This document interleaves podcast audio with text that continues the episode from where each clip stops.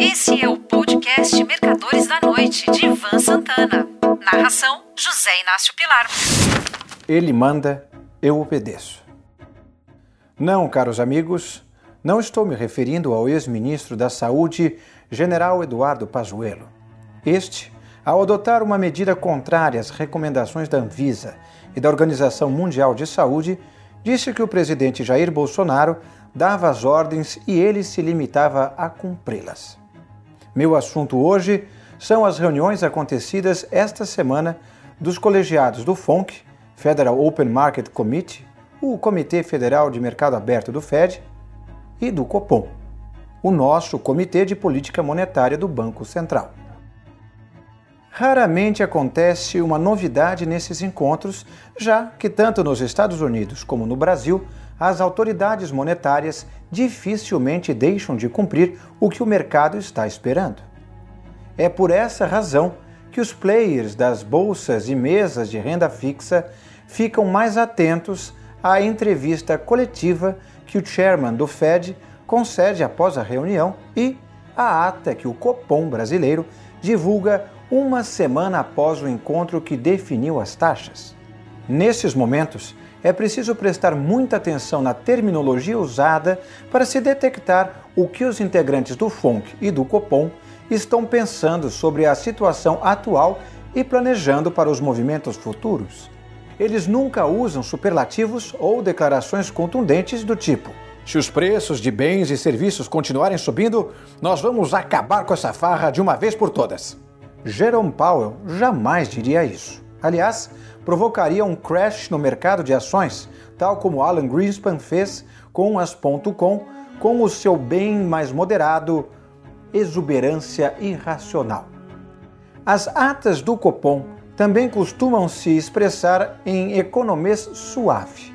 O BC, mesmo sendo agora autônomo, e eu preferia independente, não seria capaz de dizer que o esbanjamento de dinheiro nos três poderes é fator de aceleração inflacionária, nos obrigando a levar a taxa Selic muito além do que seria razoável no ambiente de seriedade. A ata a ser divulgado na semana que vem provavelmente virá com palavras de sempre nessa época monetária rockish. Ou melhor, filhote de rockish, já que a taxa Selic praticamente terminará o ano empatada com a inflação. Isso se não perder um ponto de diferença. Mas, como digo no título dessa crônica, o mercado irá definir o que se fará e o que não se fará. Os monetaristas chapa branca se encarregarão apenas da redação dos comunicados. Tanto nos Estados Unidos como aqui, essas reuniões cíclicas do Fed e do BC nem sempre tiveram tanta importância.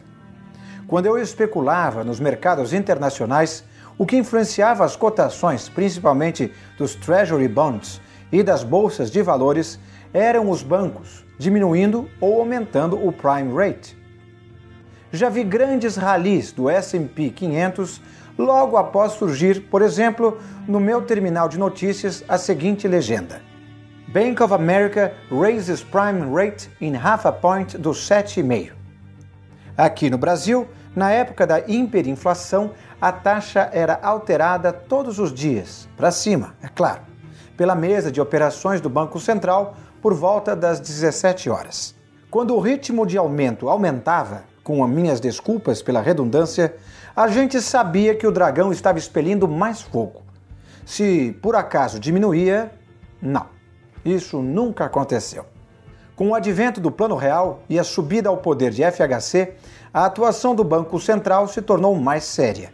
Mas qualquer alteração relevante de política monetária era previamente submetida ao ministro da Fazenda, Pedro Malan, e ao próprio presidente Fernando Henrique.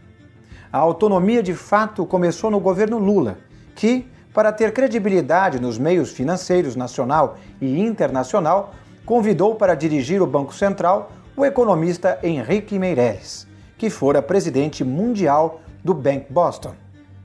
Meirelles tinha tanto prestígio internacional que, certa ocasião, numa reunião de presidentes de bancos centrais de todo o mundo, seus pares manejaram para que ele chegasse ao local depois dos outros, para que pudessem aplaudi-lo de pé na entrada.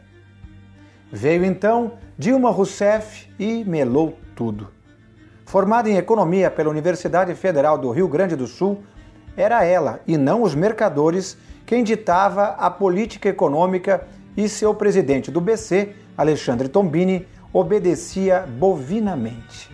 Resultado: inflação e taxas Selic represadas. A normalidade voltou com Michel Temer e Ilan Goldfasne na presidência do Banco Central.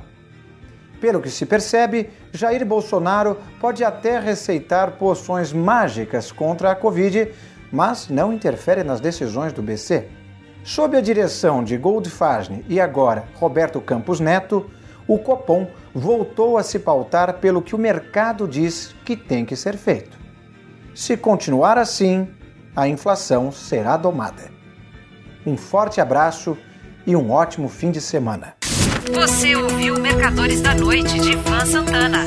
Narração: José Inácio Pilar.